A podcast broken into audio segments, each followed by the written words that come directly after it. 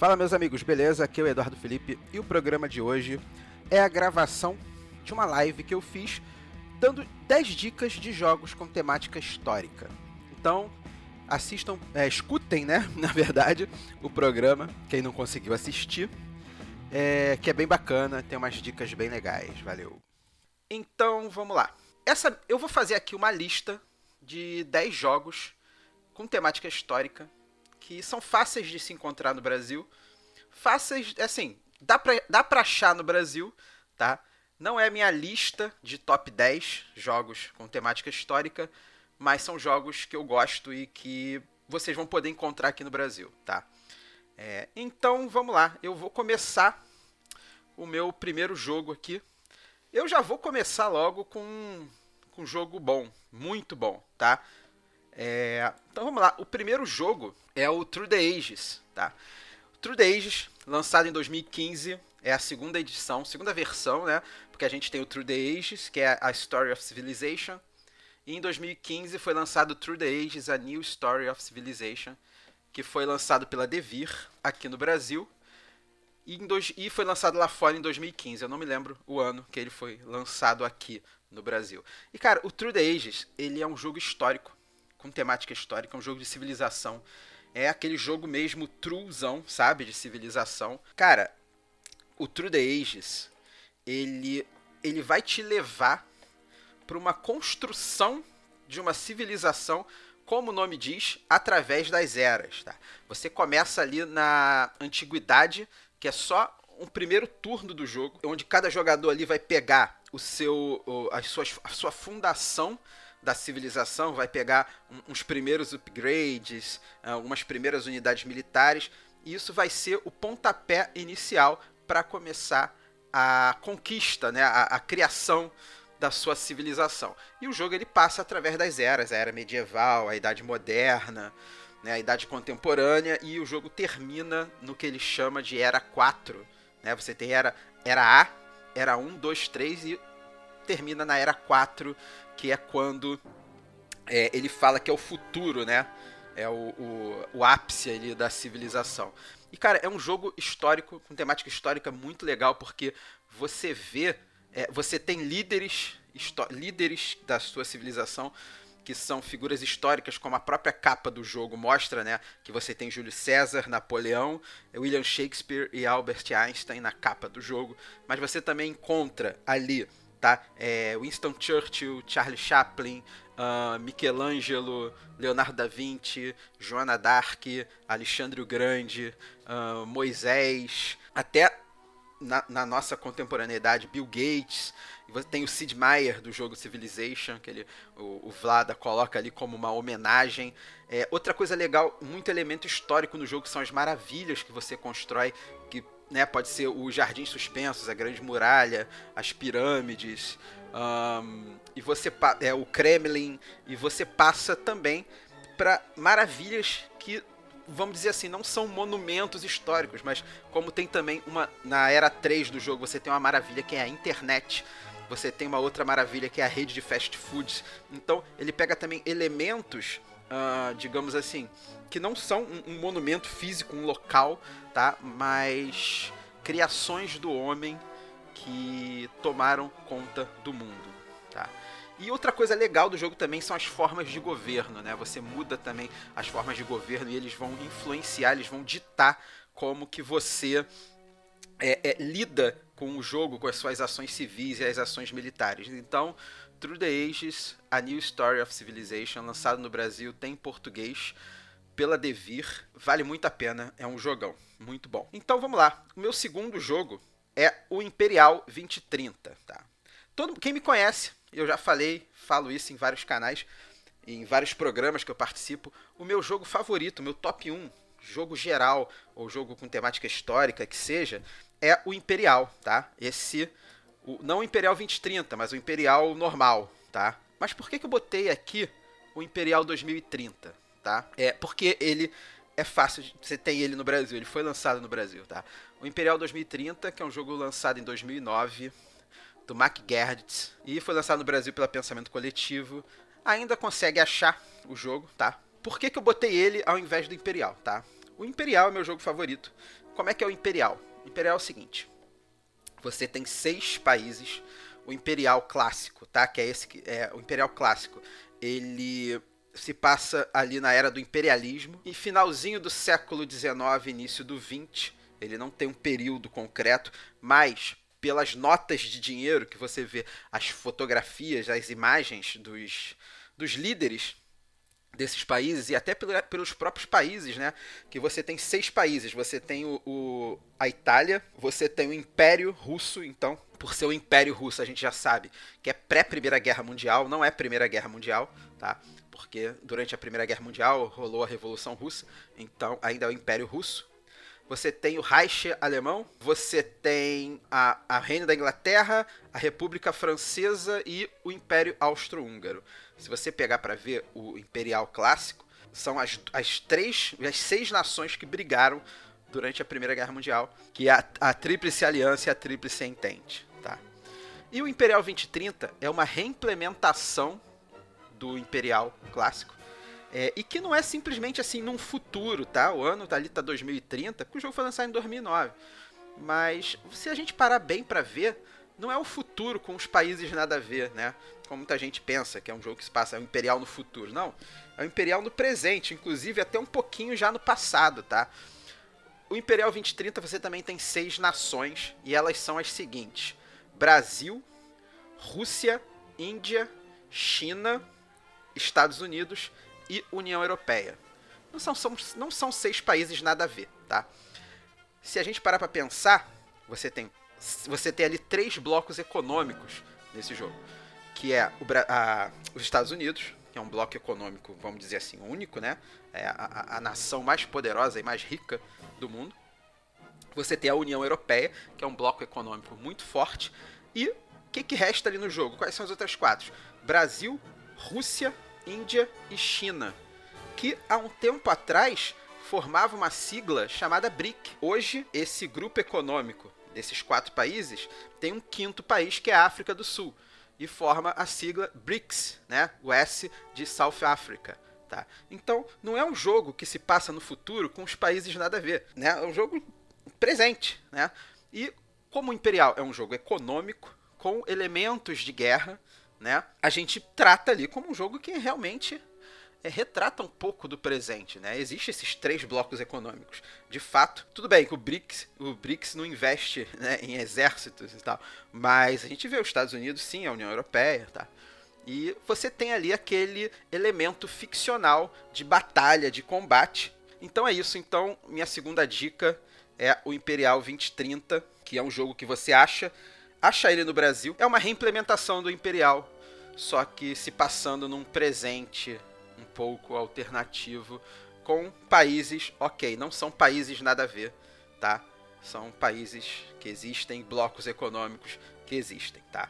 Então vamos lá. O meu terceiro jogo é um dos meus queridos também, que é o Twilight Struggle. O Twilight Struggle, cara, ele, ele é um jogo exclusivo para duas pessoas também tem no Brasil, você encontra ainda no Brasil. E qual é a do jogo? Twilight Struggle, um jogo que se passa no período da Guerra Fria e ele retrata quase que fidedignamente o período da Guerra Fria inteiro.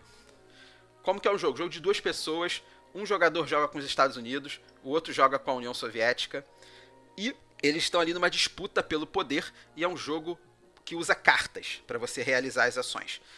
E, e qual é do jogo?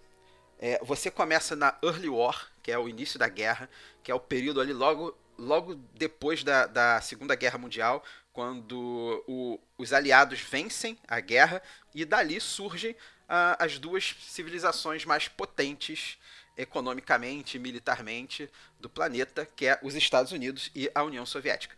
E esse o período da Guerra Fria é isso, né? Os dois países com ideologias diferentes, conflitantes, brigando para ver quem vai dominar economicamente e, e, militarmente o mundo. E o Twilight Struggle é isso, tá? Agora, qual é, por que, que ele é maneiro? Por que, que ele é um jogo histórico maneiro para tu jogar? As cartas têm eventos que representam assim é, é, é muito perfeitamente a Guerra Fria. Vou dar um exemplo. O, o setup inicial do jogo no setup inicial do jogo a gente já bota uns marcadorzinhos de influência no tabuleiro. E um o jogador que começa, que joga com a União Soviética, por exemplo, ele não tem nenhuma influência na América. Eu sempre dou esse exemplo porque esse exemplo é excelente. É, ele não começa com nenhuma influência na América. América, no continente americano, tá? Tanto América Central quanto é, América do Sul. Zero. Zero influência ali. Você só consegue colocar influência num país se o país estiver adjacente a um outro país que já tem uma influência sua. Ou se você fizer um realinhamento político ou der um golpe que são duas ações do jogo um pouco difíceis, que dependem um pouco de você jogar dado, de você ter algum bônus e algo do tipo, tá? É, e o que, que acontece no jogo? Você tem as cartas de evento, e uma das cartas de evento se chama Fidel, a carta do Fidel Castro. E o que, que essa carta faz? Ela te dá três de influência. Você retira toda a influência norte-americana do. Três, você retira toda a influência dos Estados Unidos dali e coloca influência suficiente. coloca três de influência em Cuba. Então, o que, que isso representa ali no jogo, né? Em 1960, 1961, acontece a Revolução Cubana, tá?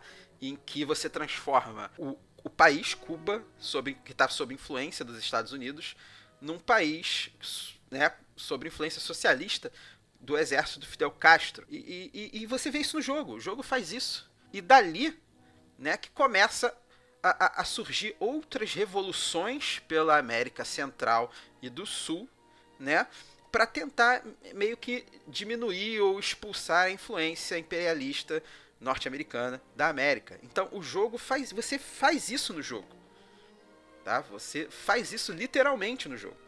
Então por isso que o jogo, por isso que o Twilight Struggle para mim é um dos jogos históricos mais precisos historicamente, tá? Então, você encontra no Brasil, ainda é fácil de achar, foi lançado na Devir, é um jogo de 2005 do Ananda Gupta e do Jason Matthews, lançado pela Devir Brasil. Jogo muito bom, que vale muito a pena você ter na tua coleção, principalmente se você jogar muito com dois jogadores, tá? Jogão, jogão, jogão, e a versão eletrônica dele que tem na Steam também é muito boa de se jogar. O meu jogo número 4 é o Lisboa. Lisboa é um jogo que eu gosto demais. É, é, um jogo que você joga poucas vezes, porque eu acho assim, você joga poucas vezes, porque ele é muito pesado, muito pesadão, tá? O jogo. Qual é do Lisboa, tá? O Lisboa, que foi lançado em 2017, jogo do Vital Lacerda, aqueles jogos portugueses pesadaços. E foi lançado aqui no Brasil pela Mandala, que agora é Grok, não sei ainda qual é o, o a, a marca que está impressa na caixa do jogo. Então vamos lá. O Lisboa tá? Qual é a do jogo histórico do Lisboa? A gente já vê na caixa do jogo que quem, quem já viu a caixa do jogo, tá? É, você tem ali a caixa é toda azul, que parece aqueles azulejos portugueses. Quem é de família portuguesa, quem já foi a Portugal, sabe que é super tradicional em Portugal essa, esses azulejos azuis. É, até quem jogou azul também. Né? Mas e a caixa do jogo tem esse, esse visual, tá? E qual é a do Lisboa? Em 1755, dia 1 de novembro de 1755, acontece um tsunami, tá? um terremoto é, no oceano próximo a Portugal. E esse terremoto causa um tsunami que é, é, destrói a cidade de Lisboa. Com essa destruição, vamos, vamos, vamos contextualizar: não tinha eletricidade. As pessoas iluminavam os seus, as suas casas com vela e treme, treme tudo. As velas caem e houve também um incêndio em Lisboa, a cidade queimou por dias, tá? E a capital foi toda destruída, uma Lisboa ainda com um visual, né, com uma, um, um urbanismo um pouco medieval ainda. Não estou dizendo que Lisboa ainda era medieval nessa época, não, mas ainda com traços, né, da Lisboa antiga. E a cidade é toda destruída, tá? Toda destruída, completamente, tá? E nessa época, Portugal, né? Portugal sempre foi né, um país extremamente católico, tá? E foi no dia de Todos os Santos, dia 1 de novembro, tá? Que é um dia, é um feriado em Portugal, e lá, o rei na época, né, o Dom José I, ele mais o Marquês de Pombal, eles resolvem reconstruir Lisboa tá? é, após esse terremoto. E o jogo é sobre isso, é sobre a reconstrução de Portugal, reconstrução de Lisboa após o sismo de 1755. Tá? E o jogo não é só isso, tá? O jogo ele, ele tem uma parada muito maneira. Você tem que gerenciar o lixo, né? os destroços da cidade, a retirada dos destroços e a reconstrução da cidade. A cidade que já está tendo, né, a, né, em, com essa reconstrução, essa reforma pombalina, ela tem uma reconstrução né, da cidade nos moldes que ela é hoje. Todo, todo o, o, o modelo urbano de, de Lisboa que é hoje foi construído nessa época. E é um jogo que tem grande influência, a história do jogo, o tema do jogo, tem grande influência na nossa história do Brasil. porque Lisboa foi reconstruída com a riqueza de ouro preto aqui do Brasil, tá? É, a riqueza de ouro preto reconstruiu Lisboa depois desse terremoto. Tá? Essa catástrofe lá na capital portuguesa, que aconteceu há mais de 260 anos, é, teve esses efeitos bem severos na capitania de Minas Gerais. Tá? e obrigou essa, esse terremoto lá, ele obrigou aos moradores da região da capitania de Minas pagar por novo, por mais tributos para reerguer a sede do governo. O ouro, muito do ouro de, de ouro preto, foi para Portugal para reconstruir a cidade, para reconstruir Lisboa. Muita gente fala, muita gente confunde é, também a questão do iluminismo relacionado a essa época mas é nessa época que surge o que eles chamam de iluminismo pombalino. Porque o termo iluminismo, tá? É o termo. É, é, vem do termo luzes, né? Que é o século. E o século da luz português é o século XVIII, realmente, o século onde aconteceu o terremoto. Só que é conveniente fazer a distinção entre o iluminismo joanino e o iluminismo pombalino. O iluminismo joanino, que está relacionado oh, desculpa, o iluminismo pombalino, que está relacionado ao Marquês de Pombal, que foi uma figura de extrema importância na história de Portugal e na história do Brasil, tá?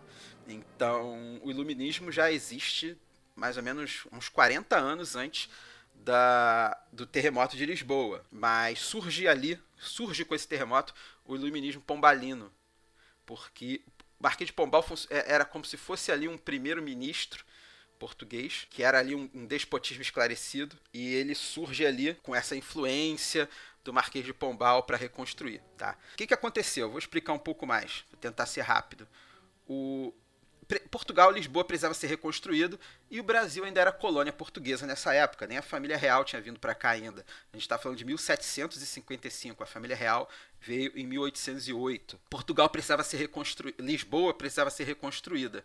Portugal já buscava ouro, já extraía ouro de ouro preto, tá? Que chamava Vila Rica na época. O, o, os moradores da Vila Rica tinham que pagar tributos para rei de Portugal, para o Dom José. E, esse tributo ele já era alto. Quando aconteceu o terremoto de Lisboa, esse tributo aumentou. Eles tinham que pagar mais. E o engraçado é que era um tributo voluntário. Voluntário, mas se você não pagasse, você tinha muitas represálias por não pagar. E o que, que isso aconteceu? As pessoas começaram. Olha só que maneiro. As pessoas começaram a perder a fé no rei de Portugal. Com essa cobrança é, é, absurda dos, de mais impostos sobre o ouro que era extraído de, do, do Brasil, tá? Não tem nada a ver com pau-brasil. Pau-brasil já não era mais explorado nessa época. Foi o ouro, de ouro preto, que reconstruiu Lisboa. E, e, e a população de Minas Gerais começou, da, da capitania de Minas, começou a perder a fé no rei de Portugal. E existe uma palavra que vem disso, vem de perder a fé, que é a essa palavra é, é inconfidência. Então, esses protestos que a população da capitania de Minas começou a fazer pela cobrança dos impostos pelo Marquês de Pombal para reconstruir Lisboa gerou várias inconfidências em Minas Gerais. Dentre a mais famosa, a Inconfidência Mineira, que viria a acontecer alguns anos depois, onde a gente conhece a história de Tiradentes e tal. Então, Lisboa é um jogo que está muito ligado à nossa história. Tá? E, e, e, você vê isso no jogo, né? Você está reconstruindo Lisboa. Então é um jogão, vale muito a pena ter. E é jogão mesmo, caixa grande, jogo pesado, jogo demorado, queima mufa, mas vale muito a pena você experimentar e jogar esse jogo. O meu jogo número 5 é o Amun-Re. O Amun-Re eu dou até uma pausa, porque o Amun-Re é o seguinte. Jogo clássico do Reiner Knizia. Foi lançado aqui no Brasil pela Conclave. Jogo antigo, de 2003. E é um jogão tá? É um jogão. Muita gente diz que ele é abstrato, mas é um jogão. Jogo para no mínimo mais cinco pessoas, porque ele tem um certo controlezinho de área e tem leilão. E qual é a do jogo? É, a gente tem ali o, o, o, Egito e várias províncias do Egito na beira do Rio Nilo. Então a gente tem é, é, um, a gente tem quatro províncias, duas delas beiram o Rio Nilo, de cada uma de um lado, e as outras não, né? As outras ficam afastadas. E são quatro. São um, dois, três, quatro, cinco, seis. São oito províncias, se eu não me engano. E essas províncias. É, elas podem ter pirâmides, construir pirâmides, ter trabalhadores ali para trabalhar no cultivo, na, na lavoura. E o jogo ele dura. É, dura, dura duas eras, digamos assim. E, e, qual é a maneira do jogo? Ele tem impresso ali no, no, no tabuleiro os símbolos da, dos dois reinos, que, da, nos dois reinados do Egito, né? E o, e o jogo ele se passa em duas eras da história do Egito, é, que é a, a, o Alto Egito e o Baixo, é, o Baixo Reinado e o Alto Reinado e o Baixo Reinado do Egito, né? Então é, o jogo você vai, ah, o jogo tem duas fases do jogo, tem dois reinos do jogo, que pode ser do, duas etapas mecânicas do jogo, mas que representam historicamente o alto reinado egípcio e o baixo reinado egípcio e a unificação do Egito, né, dos dois reinados do Egito. Então, é, é, também é um jogo muito temático, um jogo muito bom, muito bom de se jogar. O jogo do Reiner Knizia é o meu favorito do Reiner Knizia, e ele faz uns jogos muito bons e o, e ele tem isso. Você vai conhecer um pouco. Se você, você consegue jogar sem precisar saber disso do tema, né? Um tema egípcio, um jogo de leilão e tal, construir pirâmide, mas ele tem isso, ele tem esse, essa paradinha por trás, né? É, que é o, o, o alto reinado, o baixo reinado e a unificação desses dois reinados do Egito. É muito bom, Amun-Re. Esse é o meu jogo, a minha quinta, minha quinta dica de jogo com temática histórica. Ainda dá para encontrar no Brasil Jogo bem tranquilo de se achar, tá?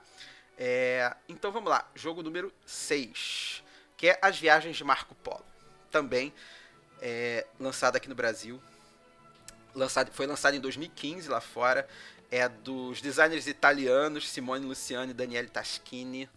É, você deve conhecer eles também pelo Tzolk'in, eles lançaram Tzolk'in. Daniele Taschini lançou também o Teotihuacan. Então são jogos que você encontra aqui no Brasil, jogos italianos, né? E qual é do Marco Polo? Marco Polo foi um comerciante de italiano que ele consegue chegar na, na China, né, lá é, e entra em contato com, com, com os cães né, da Mongólia e ele consegue traçar a rota, uma rota de comércio entre a Europa e o Extremo Oriente. Então, o jogo ele tem muito disso. Você vai jogar o Marco Polo. Muita gente fala, rola essa polêmica de ah, o jogo se chama As Viagens de Marco Polo, mas você consegue jogar ele sem viajar. Mentira, não dá.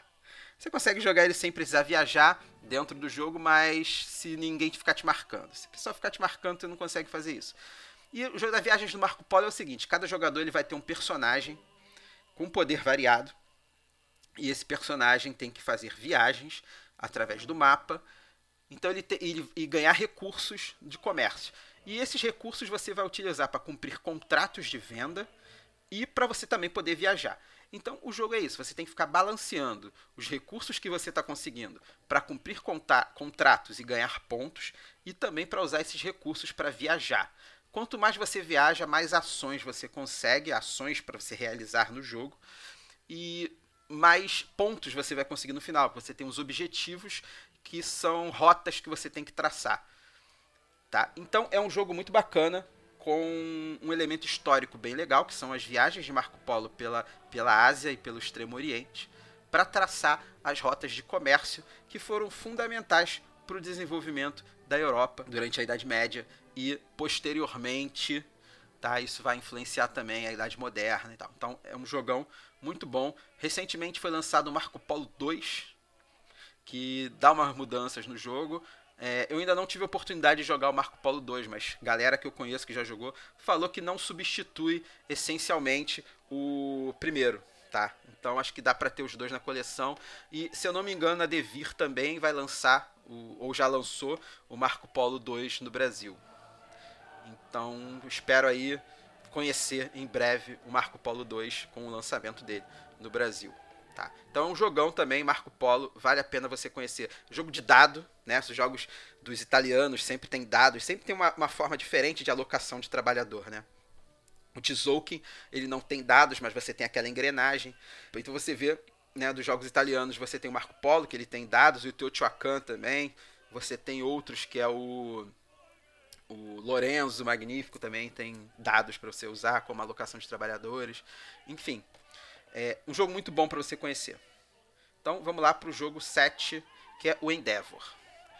O Endeavor é um jogo antigo, tá? e há pouco tempo ele foi reimplementado é, com o Endeavor Age of Sail, que é basicamente igual ao jogo antigo, porém ele vem com umas mudanças que o Endeavor ele é um jogo que ele só funcionava muito bem com quatro pessoas em diante. Você podia jogar com menos, você podia jogar com três, com duas pessoas, só que o jogo ficava muito frouxo, ficava muito fácil de jogar. E o Endeavor Age of Sail, que é uma, uma nova versão do jogo, ele traz umas mudanças no, no, tabuleiro. Ele vem com um tabuleiro para menos pessoas, em que o jogo ele fica menos frouxo, ele dá uma, uma regulada no jogo, né, para você poder jogar melhor. Foi lançado em 2018 e aqui no Brasil pela Ludofy. Tá? É um jogo do Carl Visser e Jarrett Gray. Jogão muito bom. E por que, que eu botei especificamente o Age of Sail? Porque o Age of Sail ele tem uma parada muito maneira, que é uma regra opcional, uma variante do jogo, que são as façanhas de Endeavor. Eu, eu, na verdade, o nome é só As Façanhas. As Façanhas de Endeavor é uma série que eu fiz no, no blog de Jogada Histórica, onde eu explico cada uma das façanhas. E as façanhas são acontecimentos históricos. E você é, como é que você, como é que eu vou falar? Você in, in, incorpora esses acontecimentos históricos no jogo. Porque o Endeavor é o seguinte, o Endeavor é um jogo de navegação é, onde nós somos navegadores e temos que conquistar territórios ao redor do mundo pelos continentes, tá? E é basicamente isso. Só que o jogo é isso, só você botar peça e conquistar território e conseguir as tuas cartas de comércio e tal.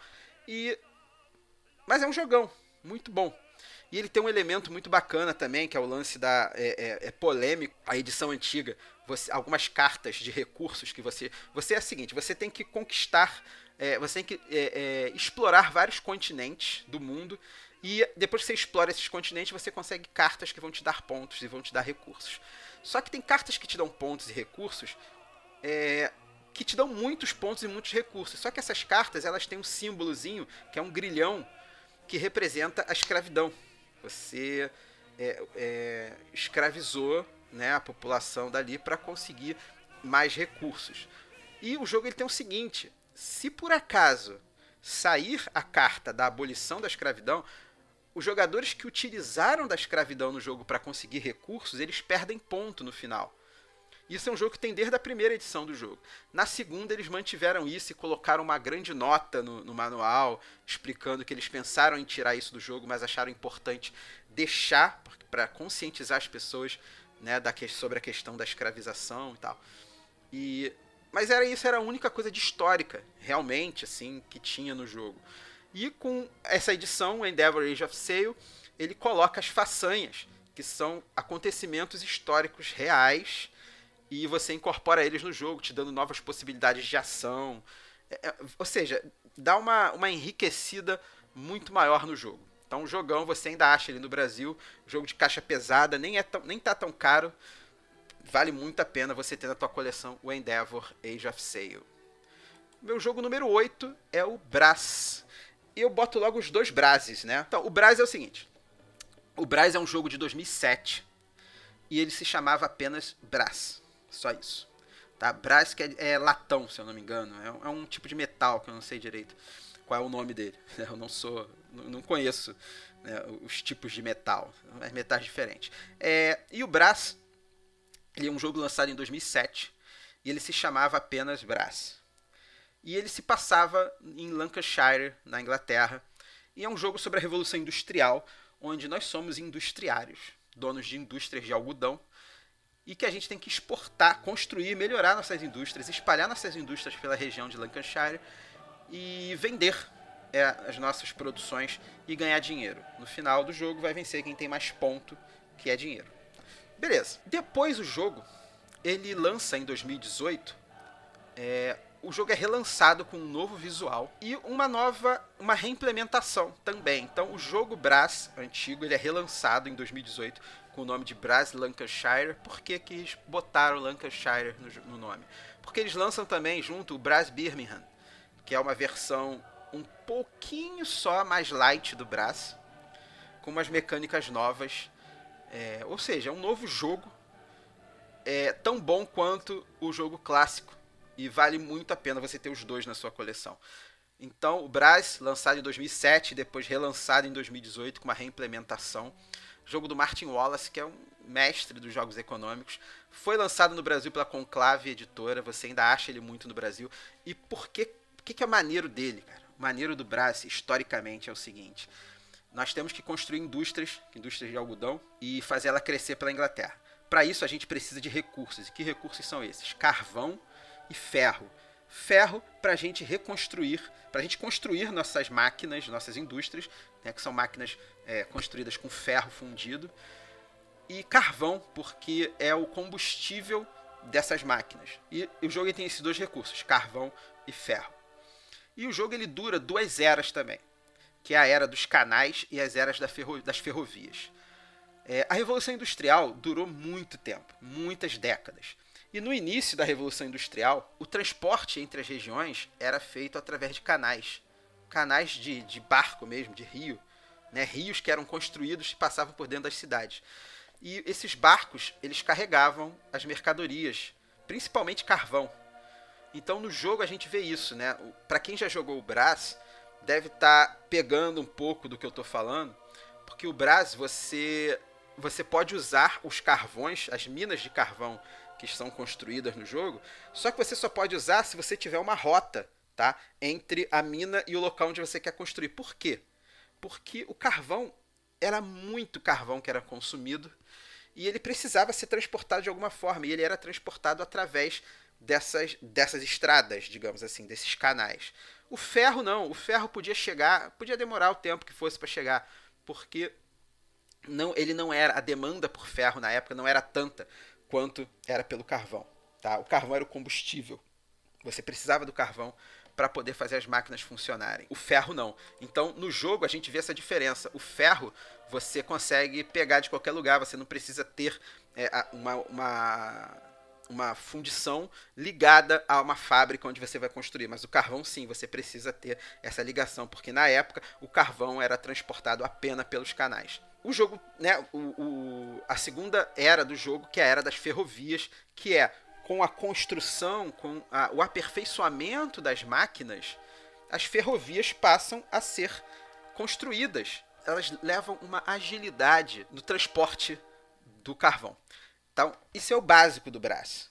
O Brás Birmingham, ele tem tudo isso e ele tem alguns elementos a mais, tá? Ele tem as olarias né, que produzem materiais de como é que é de, de cerâmica e ele tem um elemento muito maneiro que é o seguinte, que são é a cerveja.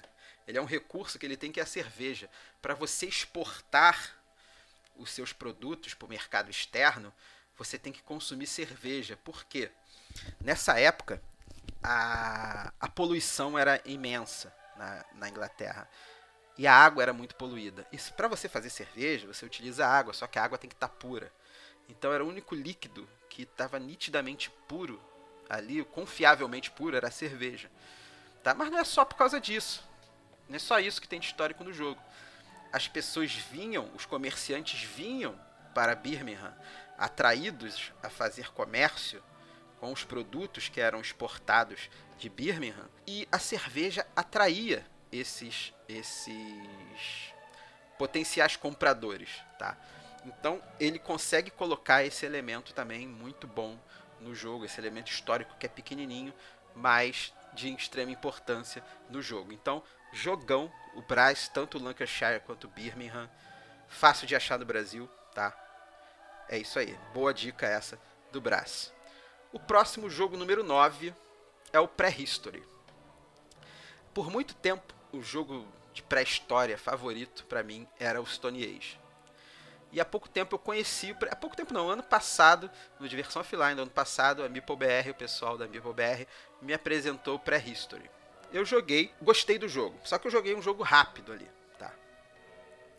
E esse ano, agora em abril, eu ganhei de aniversário, minha namorada me deu de aniversário Prehistory e a gente jogou e eu gostei demais. É um jogo que representa muito bem a Idade da Pedra, né? A, a idade, é, o, o, período ali da Idade da Pedra, porque era uma, era uma época, tá? Em que o homem estava ainda, é, é, como é que eu vou dizer, tentando resolver o problema de escassez de comida. É, ele, como é que, como é que a gente fazia, né? O que, que o ser humano fazia nessa época? Você tinha a tua tribo, teu grupo ali, é, o pessoal ficava assentado em algum lugar e consumia todos os produtos da região. Né? A gente não conhecia ainda a agricultura. Então a gente consumia todos os produtos da região e quando aquele produto acabava, né, quando a comida ali, quando os recursos acabavam ali, a gente, o ser humano, ele saía dali e viajava para outro lugar. E não só esse elemento da comida, né, tem no jogo, que tem, tá? Você tem a questão da religião, da pintura rupestre. Então você tem toda a cultura que a Idade da Pedra deixa pra gente hoje, você tem ele representado no jogo. Como é que funciona o jogo? O jogo ele dura quatro, ele tem quatro estações, tá? Cada rodada do jogo são, quatro, são as quatro estações. Então, você tem a rodada em que você prepara os recursos que você vai querer. Depois, você realiza as ações na, no verão, no outono. Depois, você realiza as ações no verão se eu não me engano. E no outono você viaja. Então o jogo ele começa na primavera, que é quando você é, recebe os recursos. A primavera é meio que um setup para a rodada, né, onde você recebe os recursos. Depois você tem o verão. O verão é onde você realiza as coisas, tá? É, é a preparação da rodada. Depois você tem o verão, tá? Que é quando você realiza as ações. É, você tem o outono depois o inverno. Então o jogo ele, ele, ele a, cada rodada são as quatro estações e você tem tudo ali representado. Você tem a colheita, você tem o, o, o cara que vai lá fazer as pinturas rupestres para registrar a história, você tem a religião, você tem a pesca, você tem a caça, você tem a colheita. Tudo, todos esses elementos importantes na, na pré-história você encontra no jogo. E no outono é a tua hora de viajar que é quando você aumenta a expansão do, do tua tribo pelos arredores, onde você vai conhecer os arredores do jogo. E o tabuleiro principal do jogo, ele é um, um é um hexágono grandão. Né, onde tem todos ali os espaços de ação do jogo. E você tem um segundo tabuleiro, que é o tabuleiro da viagem, que são vários hexágonos pequenininhos. E o, o hexágono inicial desse tabuleiro grande, que é o tabuleiro onde você faz as viagens, o hexágono inicial, onde você bota seus bonequinhos que vão viajar ali, ele é uma miniatura do hexágono grandão onde você realiza as ações. Né? Então, você realiza as ações no espaço grandão e no final da rodada você pode viajar para conseguir mais recursos e espalhar a sua população. Então, hoje, o meu jogo favorito sobre pré-história é o Pré-History. Né? O, o, Stone Age é um clássico, mas vai ficar um pouquinho de lado. O jogo, é, lançamento é recente, 2018, foi lançado esse ano, 2020 pela MeepleBR e é um jogo do Attila Zog. Eu não sei falar o nome dele. É um nome muito complicado, Zog, é S-Z-O-G-Y-I e é aquele O com trema que eu não sei pronunciar. Quem souber aí me corrija. e é um jogão. Pré-History, você acha fácil o lançamento recente esse ano da MeepleBR. Jogo muito bom, muito bom. É um jogo que eu joguei só com duas pessoas, porque né, a gente está em isolamento. Mas eu tô doido para jogar ele com mais pessoas. E por último, meu último jogo é o querido Teotihuacan. É, eu não podia deixar de fora né, a história da América. É, e o Teotihuacan, Teotihuacan é uma cidade que fica no México. O jogo Teotihuacan também é do Daniele Taschini, do mesmo lá que eu falei do Marco Polo. É, lançado em 2018 e lançado aqui no Brasil ano passado pela Bucaneiros. Bucaneiros Jogos. Que até tem um review do jogo, né? Mandaram o jogo pra gente. Tem um podcast sobre o jogo também. É, e, cara, o, o, o Teotihuacan, ele é um jogo porque ele tem ele, mecânicas e elementos que eu adoro, que é o rondel. O tabuleiro inteiro dele é um rondel. É um jogo com, com dados, com alocação de dados como se fossem trabalhadores. E é um jogão. Jogão, jogão, jogão. E por que, que ele está aqui entre as dicas de 10 jogos históricos? É porque a cidade de Teotihuacan é grandiosa, realmente, uh, como o jogo mostra para você. Tá?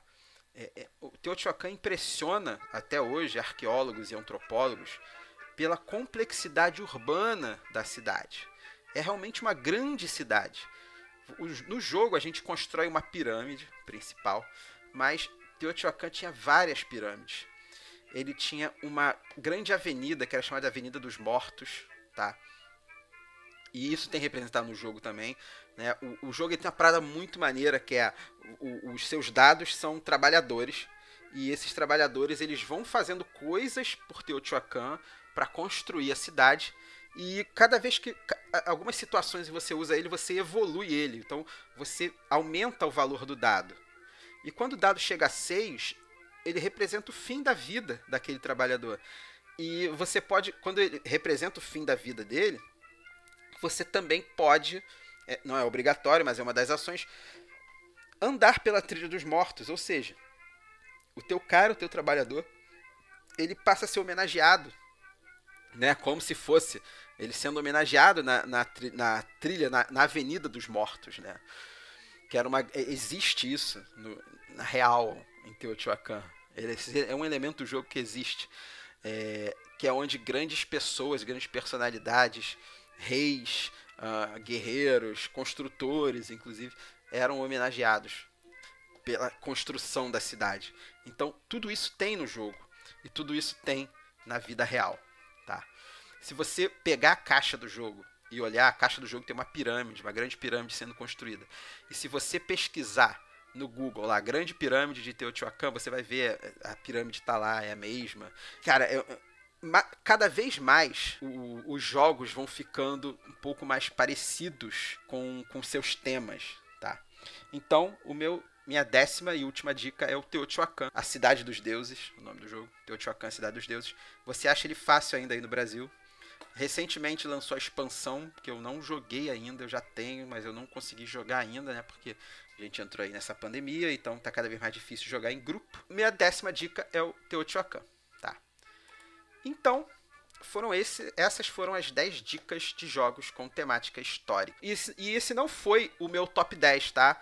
É, não foi meu top 10 jogos históricos. Eu posso fazer ainda, foram apenas 10 dicas de jogos históricos, se você quiser conhecer e disponíveis no Brasil. Eu, eu bolei, fiz com carinho essa lista aí pra, pra galera, tá? Então é isso. Quem não segue ainda Jogada Histórica no Instagram, segue lá, tá? É arroba Jogada Histórica.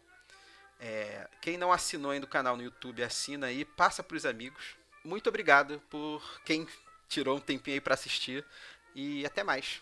Obrigado. Valeu.